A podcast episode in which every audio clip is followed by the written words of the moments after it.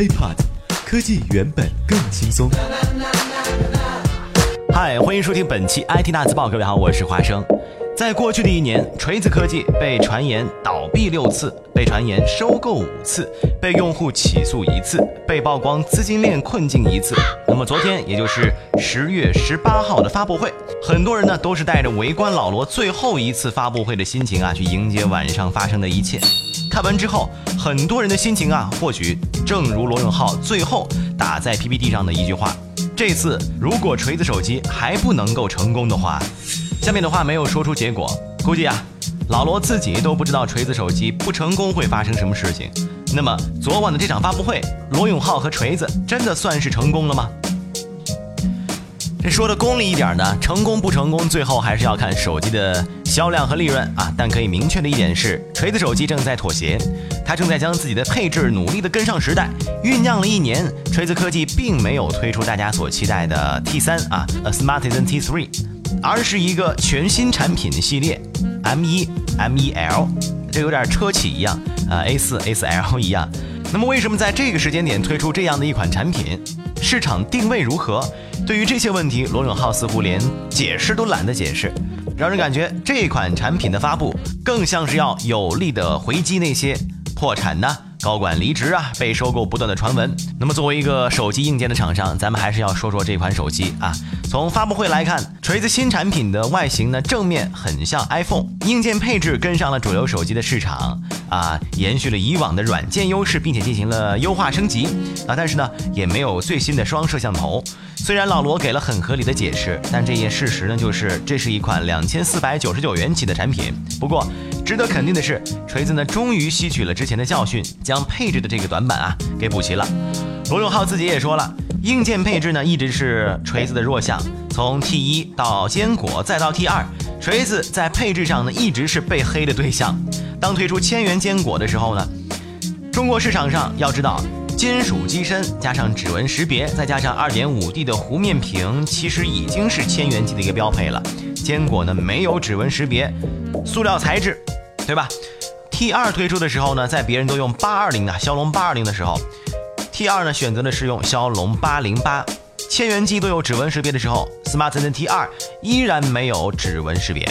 在别人都有快充的时候，T 二还是没有。所以说啊，哎，总之就是感觉之前锤子手机的用户率是我们有的，别人都有；别人有的，我们不一定有。那么反观这一次的新品 M 一 M 一 L，罗永浩底气十足的表示采用了骁龙。八二幺处理器，并且呢秀出了这个跑分成绩，说是一个满血版的八二幺啊。手机内存也升级到了四 G 和六 G 大内存，以及三十二 G 和六十四 G 的闪存。那采用了快充的技术，支持双卡双待全网通。用罗永浩的话说呢，消费者需要这一款产品都有，不需要的这款产品上也有。至于指纹识别，罗永浩也明确的说，现在的手机厂商呢做指纹识别，呃，要么不是就像苹果，要么不是呢就是像三星。那么如果只能忍辱负重选择一个的话，锤子科技只能选择像 iPhone 了。这也说明了手机行业是一个重资产、创新力极强的行业，没有雄厚的资金实力投入研发进行创新，只能模仿。那么在这个前提下，还要讲究情怀呢，就似乎有些勉为其难了。然而，补齐配置短板的锤子会因为这款手机而出现市场转机吗？听一听来自第三方分析师直言。呃，来自 IDC 的分析师就表示了，锤子在中国市场占有的份额连零点几都排不上，甚至是零点零几，二十名开外。而且呢，要知道苹果和三星已经瓜分了手机市场绝大多数的利润，那么其他的手机厂商们要想挣钱，真的太难了。那么，锤子手机现在正在面临的问题有哪些呢？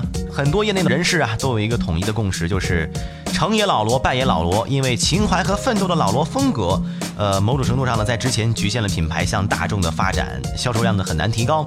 那么反观这一次呢，哎，罗永浩放低了很多姿态，也收缩了自己很多的情怀和棱角，手中拿出的锤子 M1、M1L 的产品呢，正在向大众化来进行演进。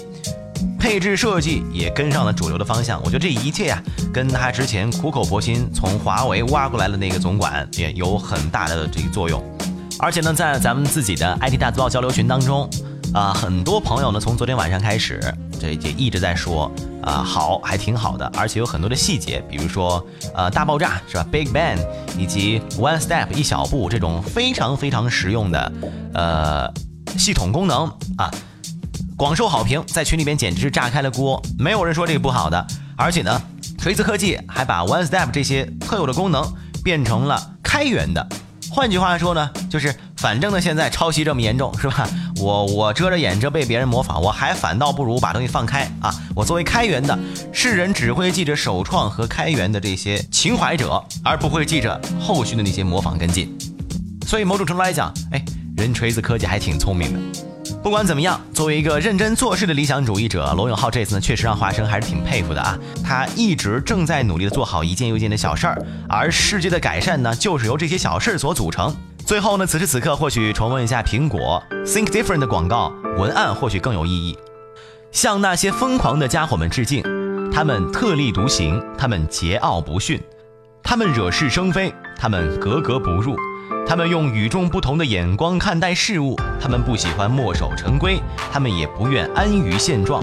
你可以赞美他们，引用他们，反对他们，质疑他们，颂扬或是诋毁他们，但唯独不能漠视他们。